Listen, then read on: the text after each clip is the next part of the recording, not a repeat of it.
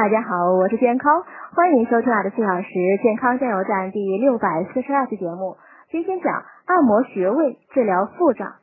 除了用药物赶走腹胀外呢，还可以借助于穴位按摩。以脐为分界线，脐以上呢为上腹部。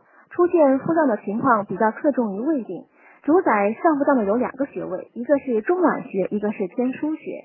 中脘穴呢位于剑突与其连线的中点，天枢穴呢在脐旁两寸。